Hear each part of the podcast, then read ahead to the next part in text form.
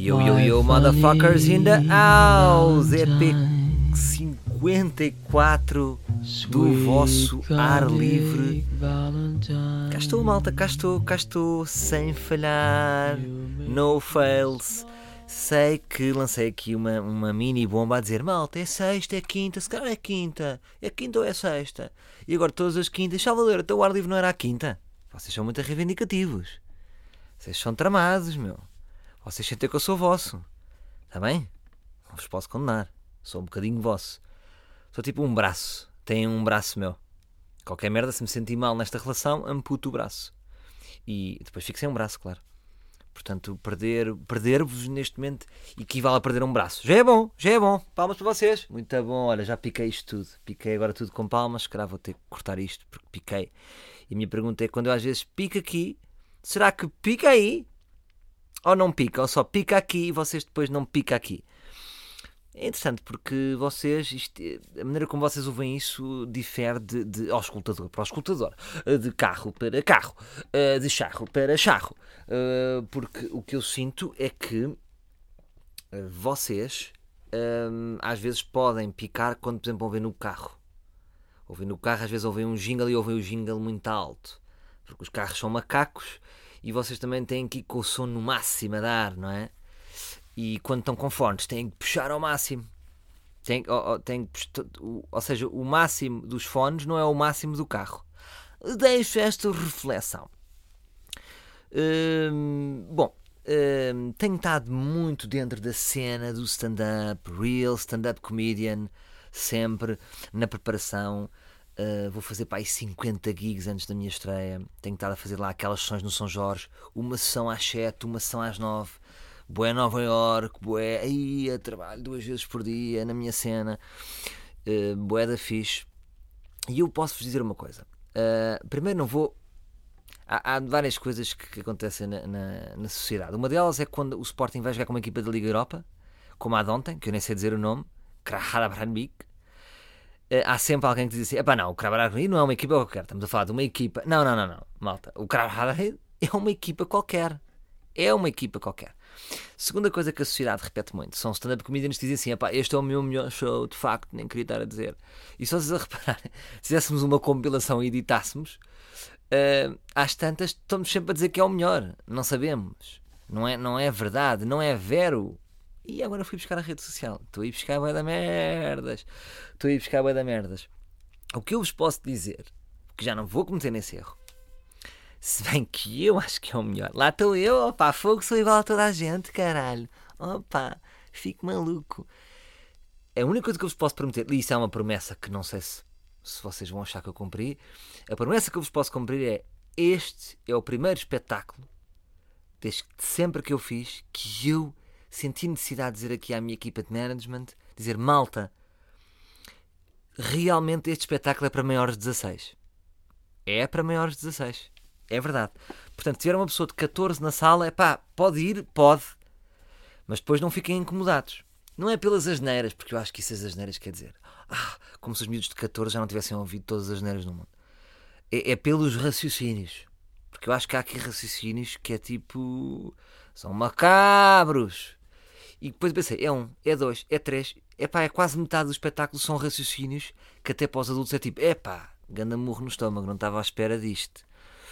Uh, será que Salvador é doente? Não sei. Ah, eu também penso da forma de Salvador. Serei eu doente? Não sei, não sei se vão sentir um quentinho. Um, porque todo o humor não tem que ser relatable.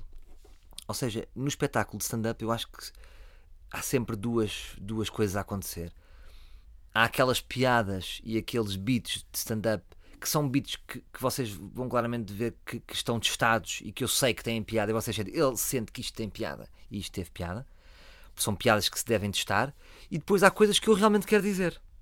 Devo testar isto? Não. Percebem o que eu quero dizer? Porque há coisas que eu vos quero passar. Ideias que eu vos quero passar e essas ideias não podem senão não teria personalidade, não é tipo, epá, tentei passar-vos uma ideia, mas testei uma vez e ninguém compreendeu. Epá, não, não, não, só vou fazer coisas que toda a gente compreenda e que sejam aceitas por todos. Portanto, este espetáculo vai ter muito de coisas que eu quero dizer. Desabafos, medos, ansiedades, quem sou, de onde vim, não sei. Uh, mas olha, aquilo de construção tem sido muito fixe, tem sido uma. Ora, tem sido uma boa coisa da minha vida, sinceramente. E das, todas as coisas que eu fiz no stand-up uh, também tem sido uma coisa boa. Já como foi o LX Comedy Club, que foi uma coisa que marcou muito. Eu acho que esta, esta construção está a ser um, muito rico, um, sobretudo pela boa onda. Eu já vos disse aqui que é o facto de ser uma sala pequena, uh, retira ali os egos de todos, percebem? Vocês sabem como é que são os humoristas tem egos gigantescos, uh, ou qualquer tipo de artista tende a ter um ego, até por uma questão de defesa, às vezes a autoestima baixa está colada ali com um ego gigante, são coisas que não batem certo. E o facto de estarmos numa sala de 28, epá, liberta-nos completamente. Portanto, uh, é uma sensação de que não importa quem é que foi o melhor da noite, porque estamos ali para escavar material, e posso dizer que essa energia é muito positiva. O que me permite, imagina, vou seguir ao Bruno e ao Bastos e eles partiram a casa toda. Eu, se for preciso, já tenho a consciência que vou experimentar material novo e que vou escavar e que pode ser, eh, pode ser uma noite muito weird. E isso é bom. Não tenho que sentir assim, não, não, agora vou lá e vou, vou partir, agora vou mostrar aqui quem é que manda. Não, porque a noite não é para isso. Aquilo não é uma noite para vencedores. A vitória ali é escavar material e descobrir material novo. E espero que vocês, nos nossos espetáculos, que vamos ter todos a sol, que sintam isso. Que sintam esse processo bonito que nós estamos a fazer. Pá, tenho rido muito com todos. Uh, o que eu conhecia menos era o Eduardo Madeira. E queria dar aqui um próprio ao Eduardo Madeira. Uh, eu não sei que ideia que vocês têm do Eduardo Madeira. Eu sempre gostei muito do Eduardo Madeira. Uh, só que o que eu pensava muitas vezes acerca do Eduardo Madeira é que ele, o Eduardo Madeira é, é, um comediante muito popular. Estamos a falar de um comediante muito popular. Uh, muito generalista. que muitas vezes, ou seja, quando uma pessoa é muito generalista, normalmente não é bem o meu comprimento de onda. Uh, agora, para mim, eu sempre soube que ele tinha talento. Sempre, acho que toda a gente percebe. Eu, sabem que eu acho que o talento não é muito subjetivo. Acho que o talento é objetivo. Um, ver se nós tiverem, se as pessoas forem atentas, não forem, não forem desonestas, juntam dois mais dois e vê se o Eduardo Madeira tem talento. Depois a pessoa pode gostar ou pode não gostar. Eu gosto, sempre gostei. Agora, o que tem sido mais giro, acho que o Eduardo Madeira tem sido a grande surpresa do construção porque ele, um, o que eu sinto, isto é uma opinião minha, sinto de certa forma, ele tem sempre plateias também que o seguem da generalista e ele sente aquele peso de ter essa responsabilidade de ser a pessoa que é na televisão. E estas noites, para 28 pessoas, acho que estou a mexer um bocado com ele no sentido de: não, espera aí, há aqui outro Eduardo. Pá, e é um Eduardo que eu, eu, vos digo que, se vocês perguntarem ao Bruno ou ao Luís Franco nós temos rido muito com ele porque roça ali um bocado o Zé Calafianakis. Porque uh, ele tem histórias muito boas quando corta para personagens e quando ele se dedica ao personagem. Eu lembro-me quando o Herman uma vez disse uma coisa que eu nunca me esqueci: pá, isto não há outra forma de fazer isto, um espetáculo. Ou dás tudo ou, vais-te foder. Disse com outras palavras, que o Herman não fala assim. E o, e o Eduardo, quando dá tudo, quando, quando nos seus personagens dá tudo, corre-lhe sempre bem. Portanto, tem essa vantagem de ser bom em personagens, nas vozes, ou seja, no stand-up às histórias, é sempre personagens. É bom nisso. E nós começámos a dizer, porque acontecia um fenómeno com o Eduardo, que era o Eduardo fazia o seu, seu stand-up, corria bem e tal, e depois chegava cá fora e dizia assim: Epá, então uma vez que quando eu estava a jogar póquer, uh, de repente estás um gajo para uma arma em cima da mesa. E nós, Eduardo, estás a brincar? Então que tu contas essa história como pormenor e não incluís essa história no teu, no teu stand-up? E começámos a, a, a picá-lo para isso. Oh, oh, Eduardo, as tuas histórias fora do stand-up são as melhores. Porquê que tu não metes as histórias que são as melhores no stand-up e me trocas a coisa? E estamos a, a puxá-lo para esse lado e, e, ele de facto tem imensas histórias geniais, porque é uma pessoa com uma, com uma, com uma vida, pá, com, tem imensas. Como é que eu ia dizer? Tem imensa experiência de, de vida. Tudo já aconteceu àquele gajo. Depois acontece-lhe tudo. É um bocado tipo Nuno Markle. Uh, tem aquele lado despestado, é bom em personagens, é um gajo porreiro uh, e sinto claramente que era um gajo de ver numa transformação. Era um gajo giro, portanto, uh, quando vocês vão aos espetáculos dele, eu acho que ele cumpre um bocado a ideia que vocês têm dele. E na minha opinião, e, e na nossa ali na construção, é muito agir o outro lado do Eduardo. E eu até acho que gosto mais desse Eduardo. Portanto, isto é a prova uh, daquilo que eu já vos disse uh, muitas vezes. Eu acho que o valor das pessoas não é estático. Não é estático. Não, há sempre hipótese da pessoa surpreender. Isto para vos dizer que há muitos humoristas que vocês acham que são daquela e de outra maneira e há sempre uma, um espaço. Pode haver um que não tem, de facto, pode haver um que não tem. Epá, um é aquele, é um bocado limitado. Mas pensem que às vezes vocês julgam mal muita malta que está aí a malta que está há mais tempo e que, e que vocês, se calhar, pensam que eles fazem mais do mesmo. E se calhar até têm feito mais do mesmo. Esta é que também é verdade. Mas que, se vocês forem a ver bem, é pá, são camadas e camadas e estão ali. Uh, estão, ali estão ali pessoas com muito talento. E, e Portugal tem pessoas com muito talento. Uh, muitas vezes Agora, depois de gerir uma carreira é muito difícil, os projetos que se aceitam, os projetos que não se aceitam e que levam o público a ter uma ideia nossa uh, uh, que nem sempre é real. Eu acho que são poucos os humoristas. Por exemplo, eu incluo-me nisso, sinceramente. Eu acho que aquilo que eu sou, uh, em termos humorísticos, não é a percepção que a maior parte das pessoas tem. Não, sinceramente, vou-vos dizer isto, eh, agora sem falsas modéstias, acho que, que, sou melhor do que a maior parte do que as pessoas pensam. Ou seja, eu sei que existe uma fatia de malta que curte muito de mim, sobretudo do ar livre. Eu acho que a malta do ar livre curte de mim. Pronto, já percebeu a minha cena.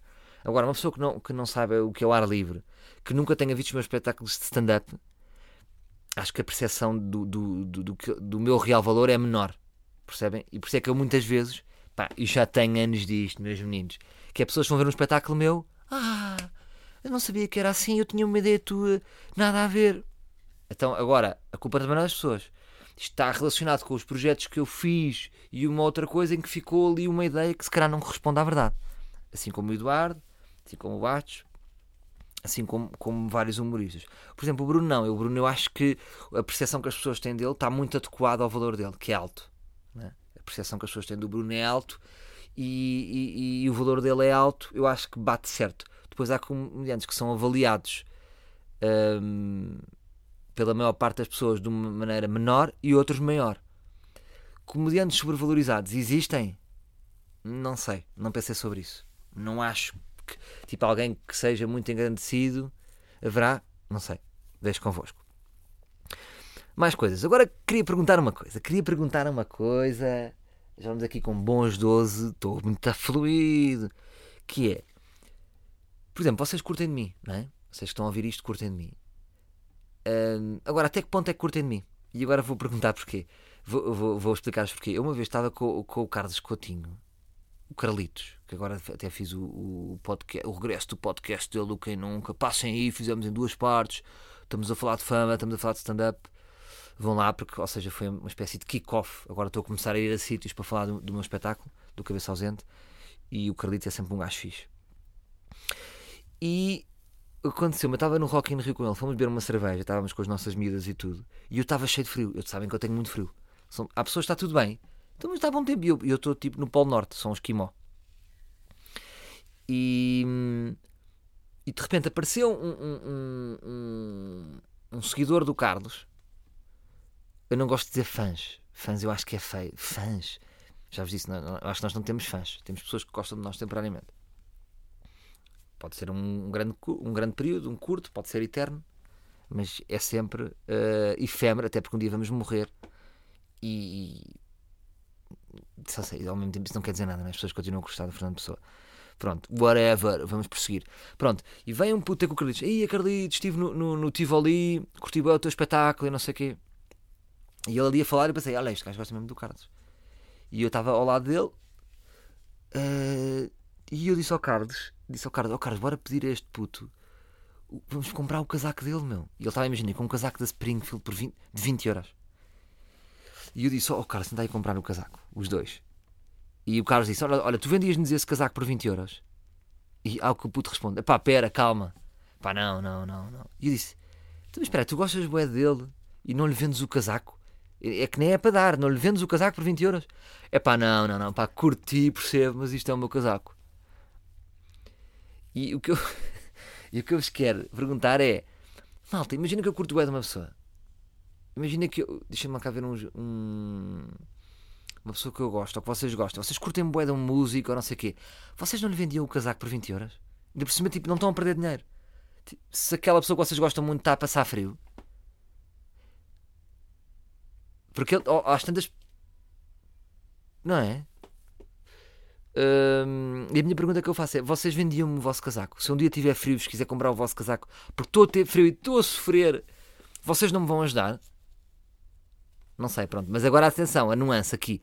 Ele não era um gajo, era um gajo do Carlos, não é? Portanto, eu fiquei magoado é pelo Carlos.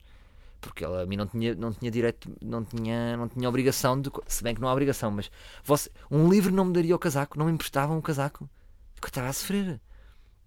Portanto, que tipo de trabalho é que a pessoa está a desenvolver? Eh, um trabalho em que eu gostava de trabalhar uh, para, para que todas as pessoas que gostassem de mim me dessem o casaco se eu precisasse. Assim como eu também vos posso dar. Não é? Eu vejo-me perfeitamente a dar. É gajo que eu curto. Epá, claro, dava. Eu sou muito desligado de bens materiais. Só que gajo que é o meu casaco, é o meu casaco de 20. Malta, mais coisas interessantes. Sabiam que este bicho está no Pilates? Lembram-se eu dizer que estou à procura de um desporto? Cedi estou no Pilates. Fui para o Pilates, malta. E o que é que eu vos posso dizer de Pilates? Olha, posso passar aqui alguns valores. Vocês, primeiro, uh, vou-vos dizer o primeiro nome de Pilates. Pilates era um senhor, antes de mais. Uh, Pilates chamava-se Joseph Pilates. Era um alemão que teve uma infância muito lixada, sofreu de bullying, lá está, há sempre aqui esta história. Sofreu de bullying e qual era o bullying que ele sofria? Chamavam-no Pôncio Pilatos, que foi quem matou Jesus Cristo. Ter Pôncio, és Pôncio. Uh, se bem que não é assim um bullying, não é? Naquela altura também o bullying não era tão sofisticado como é hoje. E, e, e, e era um puto, o, o puto Joseph, que estava todo fodido, tinha raquitismo, estava todo torto, e ele começou a desenvolver. Ou seja, ele fazia autotreino. Treinava-se a si mesmo, começou a descobrir exercícios para esticar os músculos, que Pilates é muito esticar, uh, endireitar o corpo. E depois, o que é que se passa? Pilatos vai para Nova York, já disse que ele era alemão, Pilatos vai para Nova York e torna-se um grande símbolo aos 40 anos. Portanto, quer dizer que ainda estão a tempo. Podem só ter sucesso aos 40. Olha, é como o Ricky Gervais.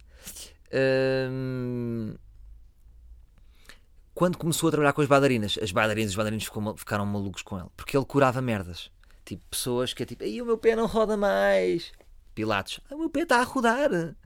É uma espécie de antes e depois de, de músculos e movimentos e porque nós estamos todos tortos. Vocês têm noção de como estão tortos? Parem agora tudo. Olhem para vocês. Não estão tortos. Quem é que está direito? Ninguém está direito, mal. Vocês estão todos tortos. Agora endireitem-se. Endireitem-se. Isso. Isso o que é que vocês estão a sentir? Que estão convencidos, não é? Aí, olha, eu estou convencido. Porque há qualquer coisa em nós que nos diz que eu até estou a falar direito, de repente a minha voz até deve estar mais longe. Que já não estou no micro, porque eu para estar no micro tenho que estar todo torto há qualquer coisa em nós que diz: se estás direito, estás a armar em superior corporal. E eu sinto que quando estou direito, parece que há uma superioridade corporal. Não, está é tudo torto. Uh, uh, portanto, o Pilates, o que faz por vocês é, é, é dar-vos uma consciência corporal. É endireitar, ela está sempre a me endireitar. A minha. Ora, não sei como é que se chama. Instrutora, a minha treinadora. Treinadora é sempre treinadora de cães, não é? a minha treinadora, então está sempre, Salvador, corrige, ombros, ombros, baixa os ombros, estica a cabeça, imagina uma coisa imaginária, isso, olha, depois põe, está sempre a espicaçar, como se fosse uma cabra, mete, mete os dedos na barriga, puxa os dedos para baixo, e isso, powerhouse, powerhouse, powerhouse é tipo, é, no fundo é aqui a zona dos abdominais, a chave está toda aqui, powerhouse, ok, esticar, portanto, basicamente aquilo são muito movimentos opostos, ou seja, baixo, uh, esticar os braços para baixo pescoço para cima. Porque normalmente o que, é que acontece? Os nossos ombros vão sempre com o pescoço. Olha o Marco Horácio. Não é? Um dia os ombros foram com o pescoço, nunca deixaram de estar. Neste momento os ombros e o pescoço são siameses. Há pessoas, eu perguntei mas imagina que uma pessoa sem pescoço pode aumentar o pescoço, se calhar pode aumentar o pescoço. Uau, incrível! Eu não tinha pescoço passado três semanas, tenho pescoço! Viva Joseph Pilates e o seu método! Portanto, estou a gostar muito, faço duas vezes por semana Agora a pergunta é: substituir o ginásio? Pá, não sei. Agora, até que ponto é que não estou. Porque ao ganhar essa consciência, imagina, eu próprio posso estar na rua e estou a fazer meio, meio que abdominais. Estou direito.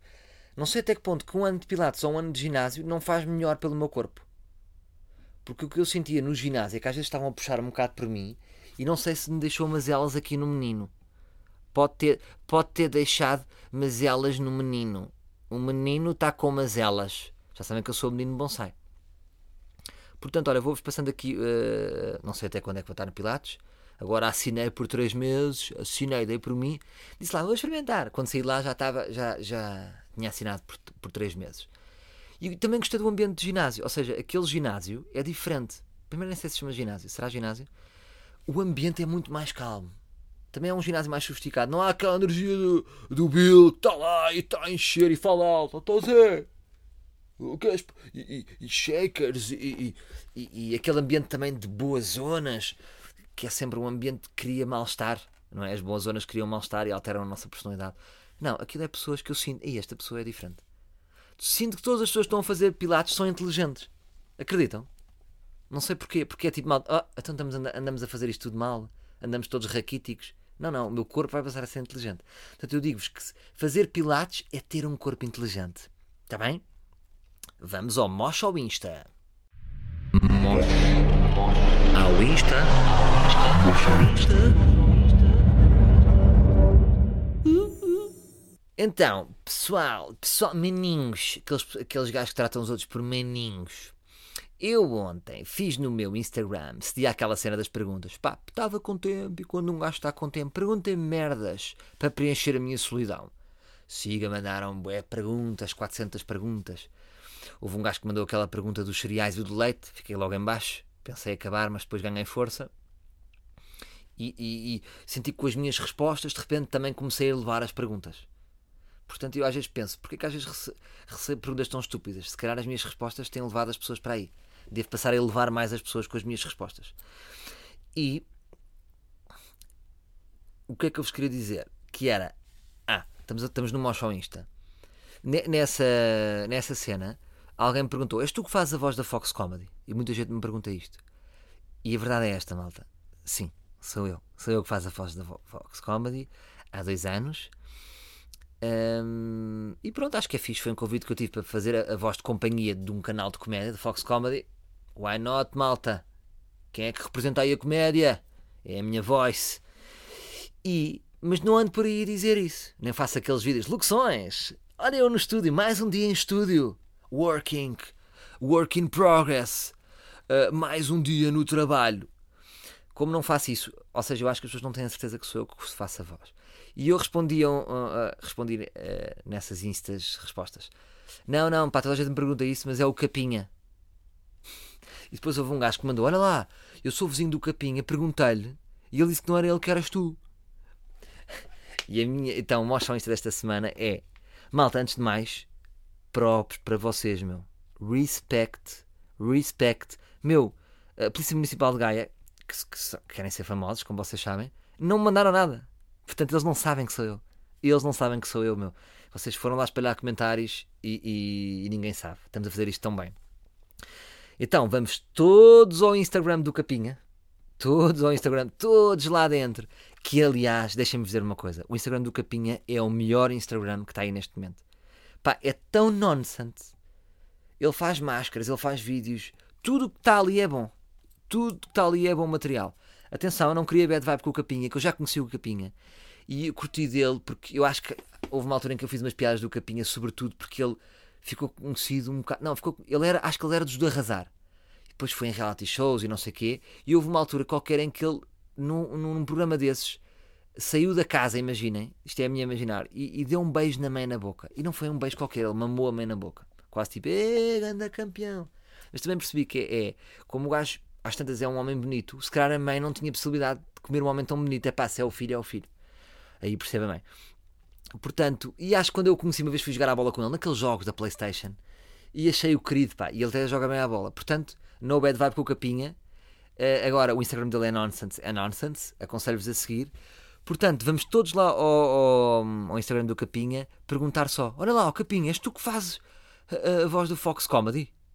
E depois, quando ele perguntar, ele vai ficar maluco. Se calhar sempre vai mandar uma mensagem. Um, e ele pensa: pá, o Salvador anda a espalhar o boato que sou a voz da Fox Comedy. E, e, espalhamos a voz. As pessoas que não, não vêm ao ar livre, é pá, vão pensar que é o Capinha. Tudo bem? Chupa! Siga! Bom, uh, aqui agora uma nota caseira. Um, a minha mãe tem, tem, tem vários dons.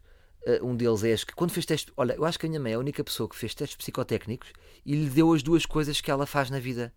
É engraçado, acho que é a única, acho que é a minha mãe. Que é escrita. Minha mãe é uma belíssima escritora, aliás, aproveito para uh, recomendar o último livro dela que se chama Um Amante no Porto. Sabem que a minha mãe é uma, uma escritora já premiada, ganha, um, ganha prémios. Ou seja, houve ali uma altura que as pessoas pensavam que a minha mãe era mais leve do que era, e agora com a idade acho que está a ganhar mais respeito pela crítica. Ou seja, se calhar já não, já não, já não vende tantos livros como antigamente. Quando ela era best-seller, levava muito da crítica. Reparem como é que é a crítica. Agora que vende menos livros, já é mais respeitada. Portanto, uh, fator essencial para a crítica: uh, não ser bem sucedido. Não não ser bem sucedido, é um, não passar um X. Não se pode passar um certo patamar de sucesso, portanto, senão a crítica tem que mandar abaixo. E os textos psicotécnicos da minha mãe deram escrita e decoração de interiores. Portanto, a minha mãe decora muito bem casas. Uh, são casas tipo bem artísticas, com arte e bustos e, e, e, livros. Tanto que eu na minha casa tenho sempre livros e, e vocês, como sabem, eu não leio um cu. Um, mas habituei-me a, a forrar, ou seja, quase a, a, a, forrar a casa com cultura. E a minha mãe agora vai fazer uma intervenção. Ela faz intervenções. Eu acho que ela até devia ter este negócio uh, devia levar mais isto a sério, porque ela tem de facto tem um dom. Devia fazer, olha, devia apanhar angolanos ricos, toma, uh, toma lá, 15 paus, vou fazer uma intervenção na tua casa, sai, dá-me as chaves.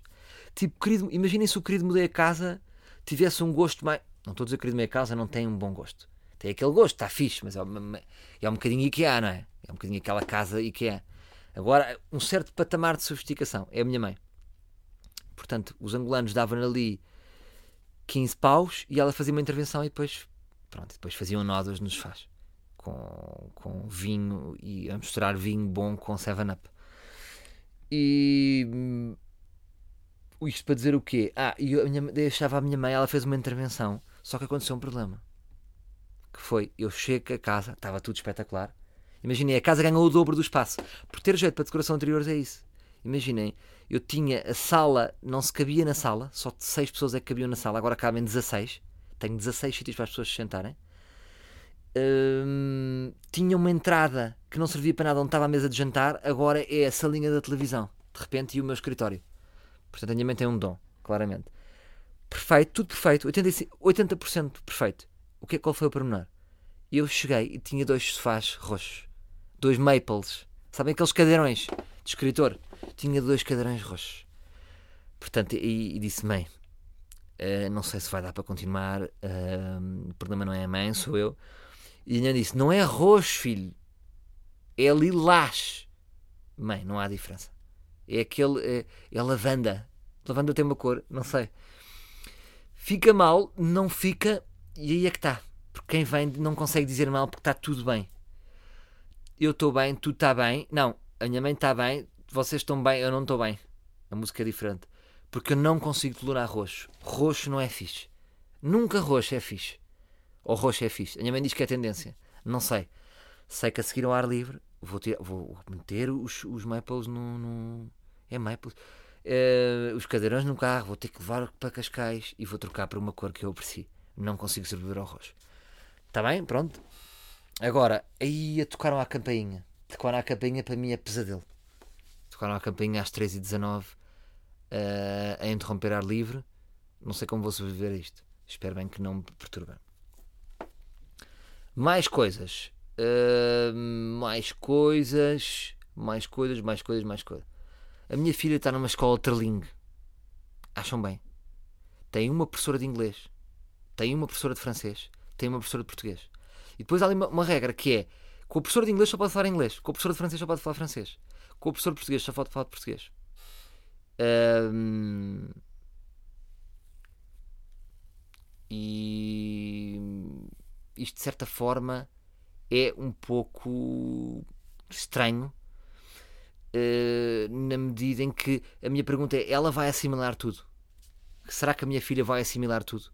Todo este conhecimento? Não sei. Não sei. Uh, e preocupa-me agora, de repente, em dois dias chegou a casa a contar até 10 em inglês. Ela tem dois anos e meio. One, two, three, four, five. Eu tenho um, um, uns amigos meus, que é, é, o Peter e a Marie, que eles têm dois filhos e os filhos Eu acho que já fiz uma vez na TSF uma coisa com eles. Os filhos falam inglês, cantonês, francês e português. Falam quatro línguas. Ou seja, portanto, eles têm aqui uma capacidade de assimilar tudo. Agora, eu tenho que é manter a minha filha neste registro. Porque se é daqui a dois anos eu a tiro, Claro que ela não aprende a falar línguas nenhumas. Portanto, agora há aqui um problema: é que eles mandam-me recados em inglês, tudo bem, E às vezes querem falar comigo em francês. E eu não sei falar francês. Eu só sei falar francês aquilo que o meu tio me ensinou. Houve um dia um tio que me ensinou hum, a dizer isso. Sempre que alguém falar francês contigo, faz isto. Ah, sim, sim. Uh, je parle français comme português. E dizem muito bem, je parle français comme português. E a pessoa, ah, e eu, ah. E depois continuamos a falar em português. E a pessoa assimila logo que vocês falam francês, mas não volta a falar francês convosco porque vocês falaram demasiado bem. Portanto, há muitas pessoas que pensam que eu falo francês. Só com esta frase. Façam, experimentem isso. Alguém quer puxar aqui um bocadinho francês com a mania que sabe e vocês, je parle français comme português. Uh, este gajo é melhor a falar com ele. E, e, e, pronto. Agora, a escola da minha filha só fala inglês. Portanto, mandam-me recados em inglês, mandam-me mails em inglês. E sabem como é que é o meu inglês, não é? É, um, é, é o broken English. Hello, yes, yes, okay, yes, I understand everything. But I have a little bit difficult to talk. Yes, ok, yes. Não, é um bocadinho melhor, é um bocadinho melhor. Porque eu tenho um inglês muito estranho, malta. Eu, eu acho que não existe ninguém como eu. Não existe, não existe. Porque uma pessoa quando não sabe inglês não sabe. Malta, eu percebo tudo de inglês tudo. Eu vejo filmes em inglês, eu podia ter aulas em inglês e consigo comunicar em inglês. A minha comunicação é que é, é débil. Ao longo dos anos foi aumentando, fui, fui, fui umas vezes para a Escócia, tenho estado muito com os amigos holandeses que falamos sempre em inglês, uh, só que estes tempos verbais estão todos mamados. E depois chatei-me porque eu não consigo ter, ser carismático ou engraçado em inglês. Percebem? Sou, sou demasiado físico, faço muitas faces. Tenho um amigo meu que é o Joshua, que, é, e falo com ele e faço-o rir, mas sinto que sou da físico. Sinto que sou da físico. Um, normalmente estou com ele e uma zarra e uma zarra ri-se bem com o meu inglês. Um, mas pronto, tem que, tem que dar mais de mim, tem que dar mais de mim. E, e, pronto, portanto é isso. Uh, o que é que eu concluí com isto? Nada, não é? Não concluí nada. Concluí que é, sim, concluí que é, é importante nós sabermos línguas, por isso é que eu queria passar isso à, à, à minha filha, porque o mundo fica maior. Percebem? Eu imaginei eu, quando, era, quando tinha 18 anos, é, era para ter ido estudar para os Estados Unidos. E depois o meu pai impediu-me. E eu pergunto-me: se eu tivesse ido para os Estados Unidos, será que estaria agora cá? Será que eu não, neste momento não estava no Comedy Store? Porque eu acho que estaria. Acho que estaria. Porque acho que, pá, este jeito para o stand-up é o mesmo jeito que é nos Estados Unidos ou no Brasil. A concorrência é maior, está bem? Mas também, se calhar, iria ser, iria ser melhor porque tinha teria, teria mais condições para treinar mais. No fundo, é, sabem aqueles. Pá, o, Nelson Navarro agora tem aqui um treino, um, um, centro de estágio de alta competição, tem as máquinas melhores. Se eu morasse nos Estados Unidos deste puto ou Inglaterra, teria melhores máquinas de gym. Percebem? Portanto, é isto que eu vos quero passar. Agora que tenho aqui um raciocínio que é, tem a ver com as datas do cabeça ausente. Malta, pensem comigo nisto. Que é, eu, eu especulo que eu acho que existem neste momento em Portugal 20 mil livros Lembram-se daquele exército dos 300? Eu acho que somos 20 mil. Estamos de parabéns, somos 20 mil. E eu uh, uh, fiz uns cálculos e para a minha tour, que são 40 datas, uh, com, esses, com esses 20 mil já seria uma tour super bem sucedida. 20 mil espectadores é imenso. Estamos a falar de, de repente, dois pavilhões atlânticos. Portanto, já, já podem concluir que é bom. Mais do que dois pavilhões. Três, com jeitinho três. Agora, o que eu vos pergunto Hum, é isto, malta. Vocês vêm todos à minha tour. É que não vêm. É isso. Desses 20 mil, eu acho que vêm só mil. Porquê?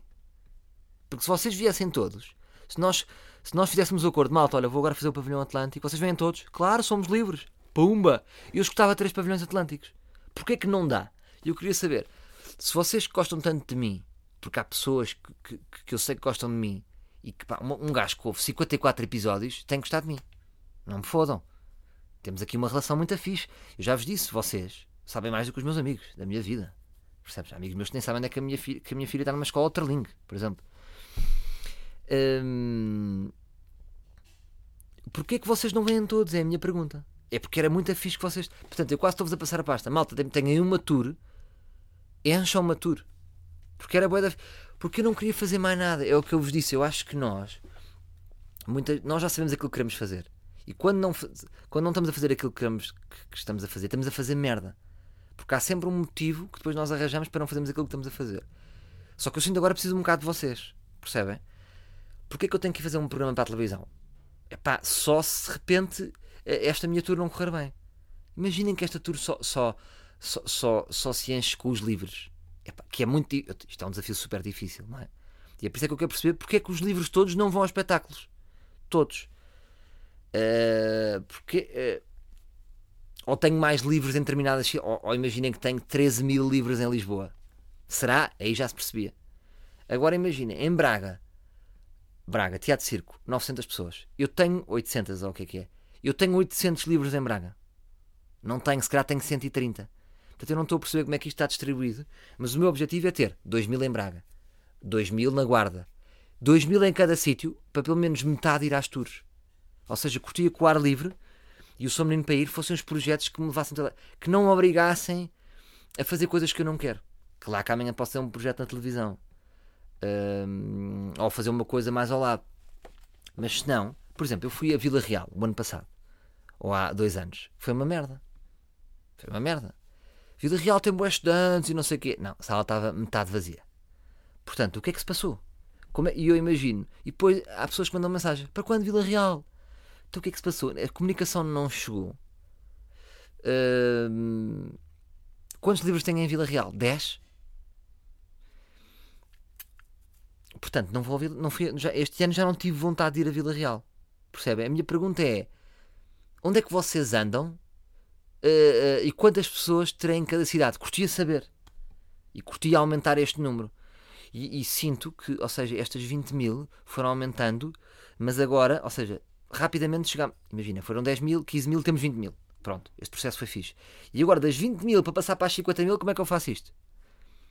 Percebem? Porque, imaginem, o Fernando Mendes, quantas pessoas tem o Fernando Mendes? O Fernando Mendes tem, tem 3 milhões de pessoas, não é? Que, que, e pelo menos meio milhão vai. Olha o Fernando Mendes! É!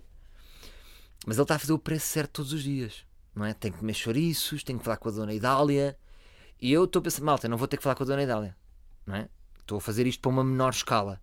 Mas como é que eu posso aumentar isto uh, sem, ter que, sem ter que estar a comer um chouriço da Dona Idália? Percebem o que eu estou a dizer? Para só fazer isto. É que esta era a minha cena. Uh, portanto, uh, é isto que eu vos quero passar. Está bem, malta? Agora, o que é que se passou? Tinha aqui um tema, saltei um tema. De repente saltei um tema. Pronto. Estou-vos já, dou, já a dar esta pincelada das datas e depois vamos prosseguir e vocês. Uh, escusa de ser sempre no fim. Porquê que é sempre no fim? Portanto, a cabeça ao dente, uh, Alenquer esgotou a primeira data, segunda data que é dia 26 de outubro, dia a seguir vou estar em Almeirim, dia 27 de outubro, depois vou a Troia, dia 3 de novembro, vá lá a malta de Troia, porque Troia é sempre 15 dias antes a comprar uns bilhetes. Epá, não me façam isso. Se não gastem um ataque cardíaco, 15 dias pensa que não vai ninguém. Comprem-me já bilhetes para ver que vocês estão aí. Faz favor. Programa giro, barquinho, vá lá encham-me Troia. Depois, dia 9, vou estar em Faf, que é aquela cidade da comédia que todos dizemos Faf há anos, que é uma punchline. É bom dizer Faf, Faf, Faf, Faf. 14 de outubro, Capitólio, que já está quase. Eu acho que hoje vai escutar. Portanto, se quiserem ir, uh, últimos 10 bilhetes. E 16, Porto Alegre, que é aquela data mítica que eu já vos disse. Porto Alegre este ano é a minha Vila Real. Só que houve qualquer coisa que eu gostei em Porto Alegre e achei, vale a pena investir em Porto Alegre. Portanto, este ano estou muito muito curioso para ver como é que será Porto Alegre. Como é que será que aquela cidade já aumentou de habitantes, já aumentou de livros? Como é que estamos? Não sabemos. Vamos então prosseguir para o Ele Reagiu.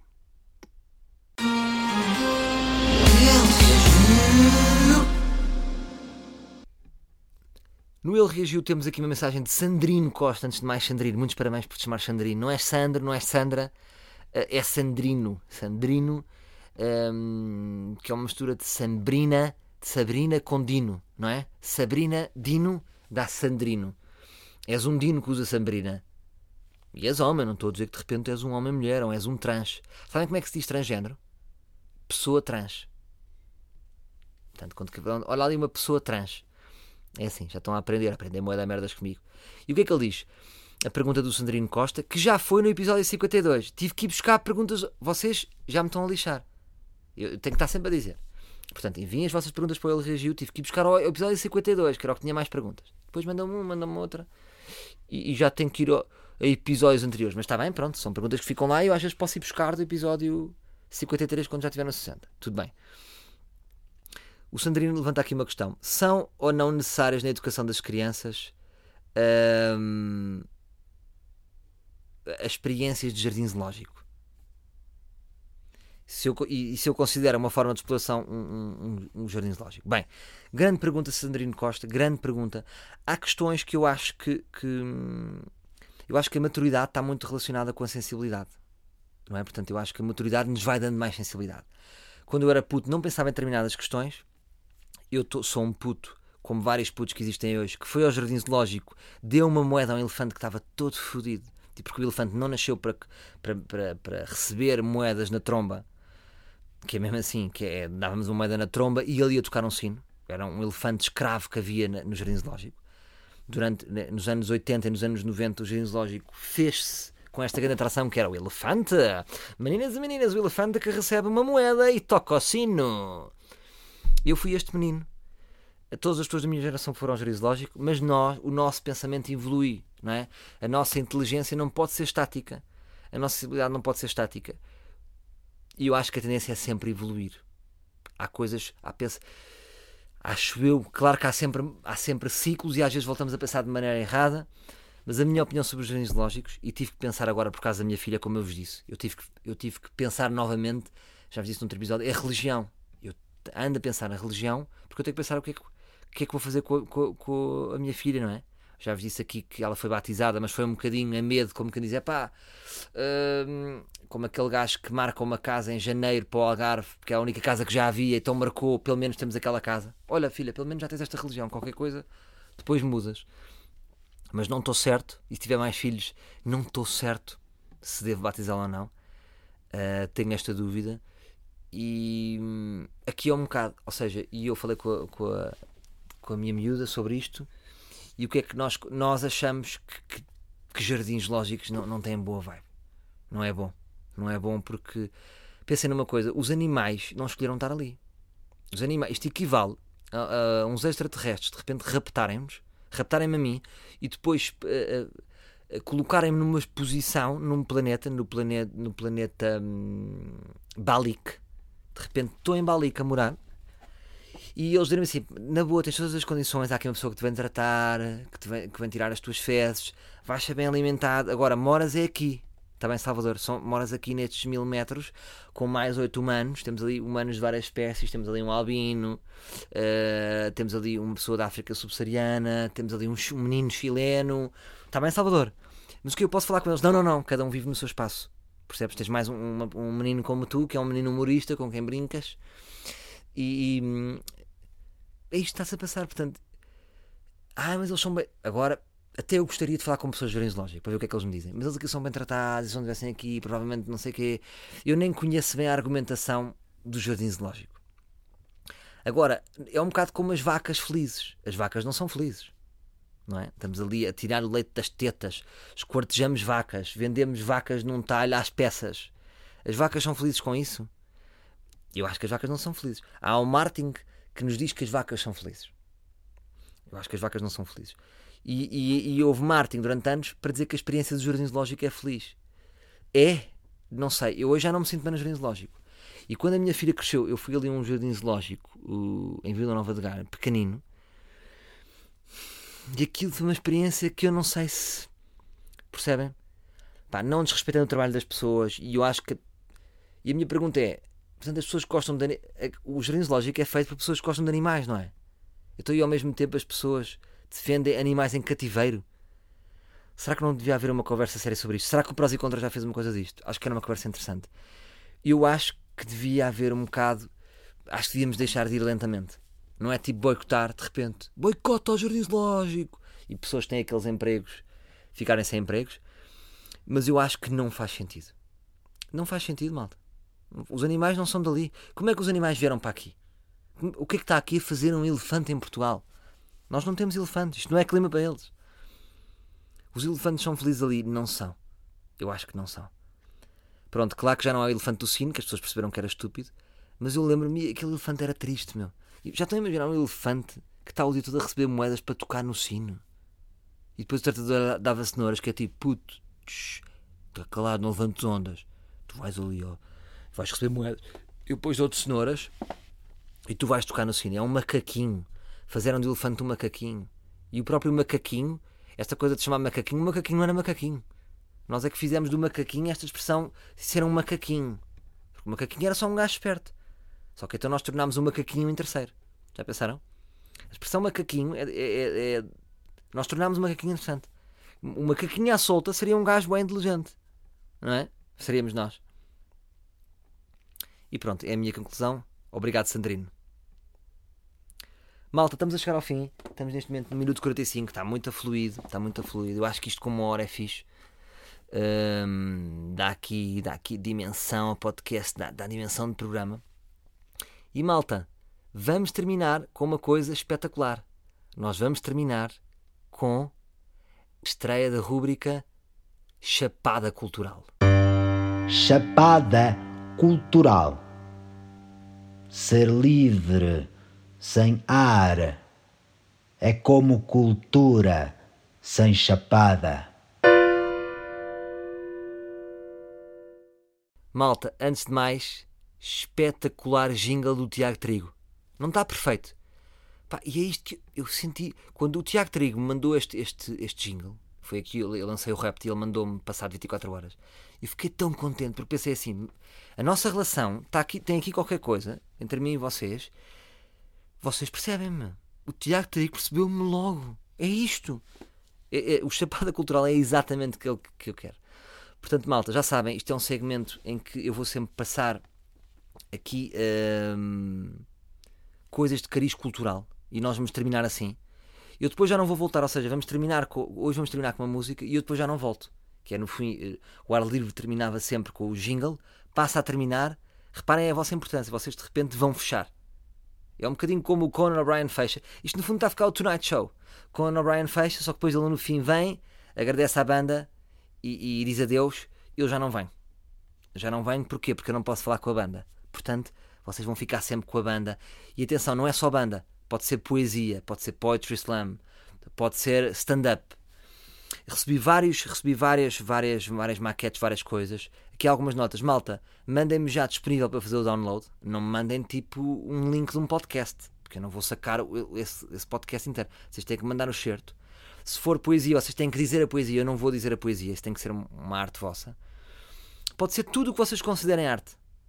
Uh, há gajos que oh, devias falar da banda do meu amigo. Epá, depois manda-me um link. Não, tem que ser o próprio artista, tem que sentir aqui qualquer coisa. Uh, portanto, obrigado a todos. Eu não cheguei a responder a todos, mas, mas vi quase todos. Um, é um bocado difícil como é que eu vou armazenar tantos convites. Ainda estou aqui a perceber como é que eu vou armazenar esta, estas coisas todas que vocês me mandarem. Uh, fui um bocado pelo meu feeling. Um, obrigado a todos. Gostava de haver espaço para todos, não existe tive que fazer a minha escolha e, e, e, peço que respeitem a minha escolha e que compreendam. E, e vou-vos dizer porque é que eu escolhi. Porque eu, ele foi, foi o, o, Eu acho que foi o Ricardo, que é um membro da banda que me mandou. Ele mandou-me. E eu disse assim: Não, desculpa, não estás a perceber. É, não, tem que ser uma coisa mesmo tua, não, tem que ser original. Porque estava tão bom que eu pensei que aquilo não era dele. Percebem? Isto, isto é estranho, mas é verdade. Um, porque houve assim. Porque a maior, das várias coisas que recebi, havia ali coisas, algumas coisas toscas que eu também gostei e havia espaço para elas. Já tinha uma ou duas escolhidas, que estava decidido entre, entre duas, mas de repente aparece este e eu achei que ele merecia. Portanto, isto é um projeto que começou no final de 2014 e é constituído pela Margarida Falcão, que de repente um momento mais oxigênio, pela Margarida Falcão, Luís Monteiro e Ricardo Nagui.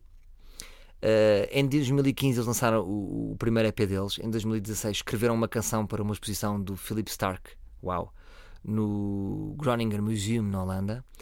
No ano seguinte lançaram um álbum e o single You esteve a passar na BBC Rádio 1 e BBC Rádio 6 do Reino Unido. E este ano, este ano lançaram um novo single chamado Stay uh, e estiveram no Vodafone Paredes de Cor, olha que bom. Uh, para a próxima semana uh, tocam em Viena e em outubro têm uma pequena tour em Espanha.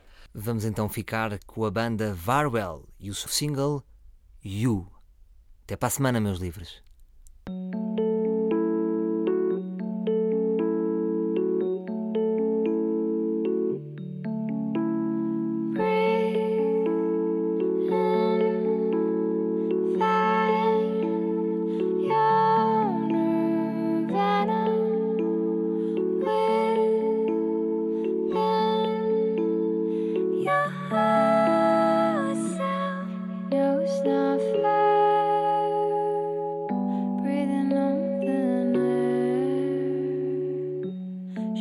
always be